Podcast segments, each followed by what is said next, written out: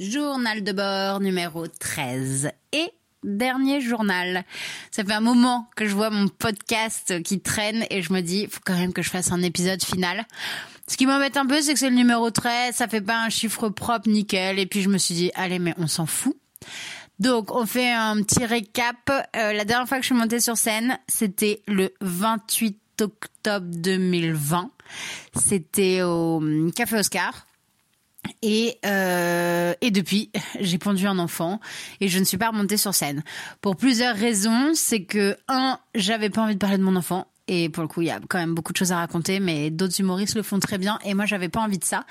Et à côté de mon enfant, bah, je vivais pas grand chose, vu qu'entre les différents euh, confinements, euh, enfin avec, euh, enfin je sais pas, en fait mon gosse, tout ça, je, je vivais rien. Du coup, j'avais rien à raconter et j'avais pas envie de remixer mes anciens sketchs parce que je trouvais qu'après une pandémie mondiale, faire un sketch sur les pauvres pigeons, c'était un peu débile. Donc voilà. Et, et puis je me suis surtout rendu compte qu'en fait, euh, si tu veux jouer, bah, il faut aller voir du stand-up, faut passer sur des plateaux, faut, c'est quand même un vrai, vrai taf, quoi. Et que, bah, quand, quand t'as pas le temps, euh, c'est vrai que c'est un peu compliqué. Et j'ai préféré faire euh, une pause plutôt euh, que d'en faire euh, de temps en temps. En fait, euh, c'est là-dessus où c'est moi qui suis comme ça. Plutôt que d'aller jouer une fois par mois, moi j'aime bien avoir un but. Mon but c'était d'écrire mon une heure. Bon ben à un moment donné, si j'arrivais pas à aller jouer, le une heure il allait pas se construire. Du coup, je préfère faire une pause. Euh, peut-être que cette pause, elle durera deux ans, cinq ans, dix ans. Peut-être que je ne reviendrai jamais au stand-up. En tout cas, j'ai adoré. Ça a été, euh, je sais pas, il y en a qui font de la poterie. Moi, j'ai fait du stand-up euh, pendant deux ans. Euh, j'ai trouvé ça génial. j'avais créé ce podcast un peu parce que c'était grâce à des podcasts que j'avais découvert le monde du stand-up et que je m'étais dit que c'était un moyen de donner des informations aux gens. Pour ceux qui l'ont écouté, merci beaucoup. J'avoue qu'il y a des épisodes où il y a, enfin, je dis pas mal d'écoutes, euh, toute proportion gardée, on se calme, mais genre, il y en a où il y a genre 700 écoutes sur le, alors je regarde sur euh, SoundCloud. Après, j'ai pas, euh, je sais pas regarder sur les autres trucs parce que je suis, je suis mongole. Et mais bon, en tout cas, ça me paraît fou qu'il y ait 700 personnes qui écoutaient. Déjà, je trouve ça trop cool. Et je me dis que bah, si dans ces 700 personnes, euh, il y en a deux ou même une personne euh, qui se met au stand-up euh, grâce à ça et qui a réussi à avoir des infos grâce à ça, bah, je trouve ça génial. Ce podcast, je sais pas si je vais le laisser en ligne très longtemps parce que bah, c'est comme tout. Je pense que tout se je sais pas, ça, ça se démode rapidement. C'est-à-dire que je pense que les certains comédie clubs dont je parle dans le premier épisode ont limite disparu. Plein d'autres ont été créés.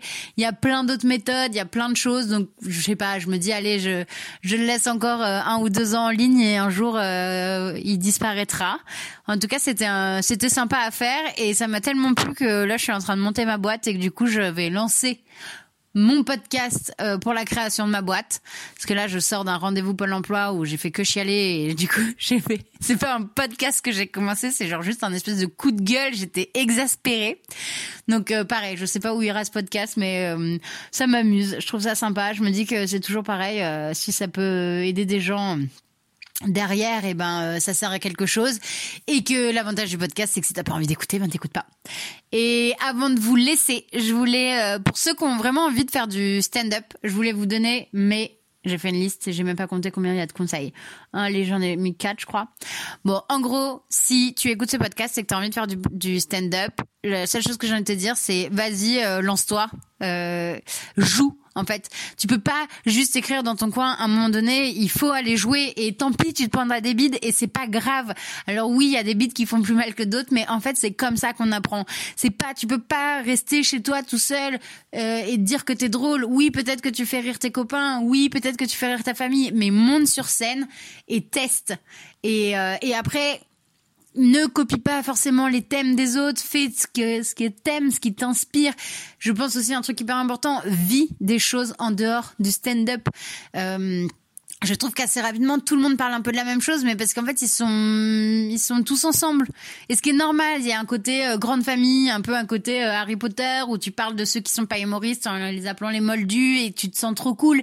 Et oui, t'es cool, mais juste vis des choses à côté pour avoir des choses à raconter en fait parce que je trouve qu'à un moment donné sinon tu peux être complètement euh, déconnecté et assez vite. Et ça a été à un moment donné mon cas où j'ai l'impression que j'étais que dans le stand-up je traînais que avec des humoristes. Et si tu vis pas des choses à côté bah t'as rien à raconter sur scène. Voilà. Donc il y a ça. Il y a va voir du stand-up Franchement, il y a de plus en plus de plateaux qui se créent partout. Euh, si tu Netflix, même sur YouTube, il y a des tonnes de stand-up, de contenu gratuit.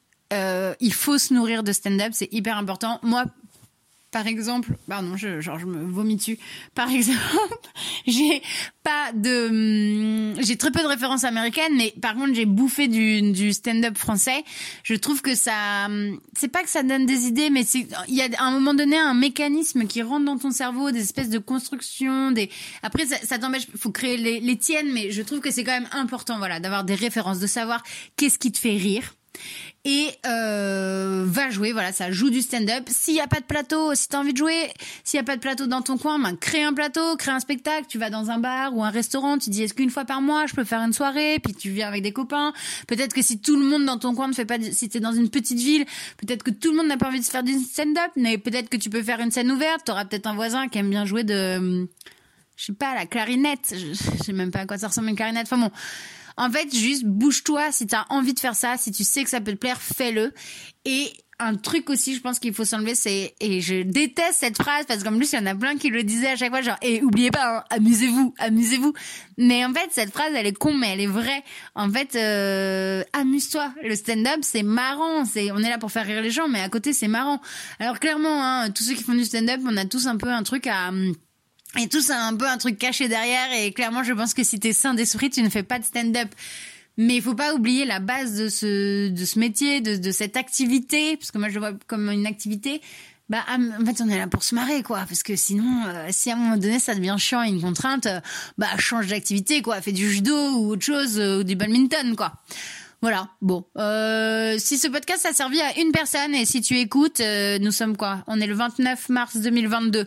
Si j'allais dire si t'écoutes dans 10 ans, mais j'ai dit que j'allais le supprimer. Oh là, je suis pas, je suis pas raccord, je suis pas bon. Je suis pas bonne. Bon, c'est pas grave. En tout cas, si tu deviens connu grâce à ce podcast, n'hésite pas à me le dire, ça me ferait trop plaisir. Et euh, amusez-vous, marrez-vous. Euh, on sort de deux, de deux ans avec des guillemets pas très fun. Et franchement, c'est c'est cool qu'il y en ait qui, qui fassent toujours ce métier et qui croient, qui nous fassent marrer parce que c'est beaucoup trop bien. Moi, je pars pour une nouvelle aventure dans le monde merveilleux de l'entrepreneuriat. J'ai envie de me foutre des que de dire ça. Euh, je vous dirai, j'ai envie d'enregistrer là, ouais, un épisode. Je vais voir si je le poste ou pas ou si c'est pas juste une folle dingue qui s'excite sur Pôle emploi. À méditer. Euh, Peut-être que je vous croiserai dans la vraie vie euh, sur des plateaux d'humour où je viendrai vous voir et vous me ferez rire ou pas. Voilà. Euh, bah gros bisous, c'était cool.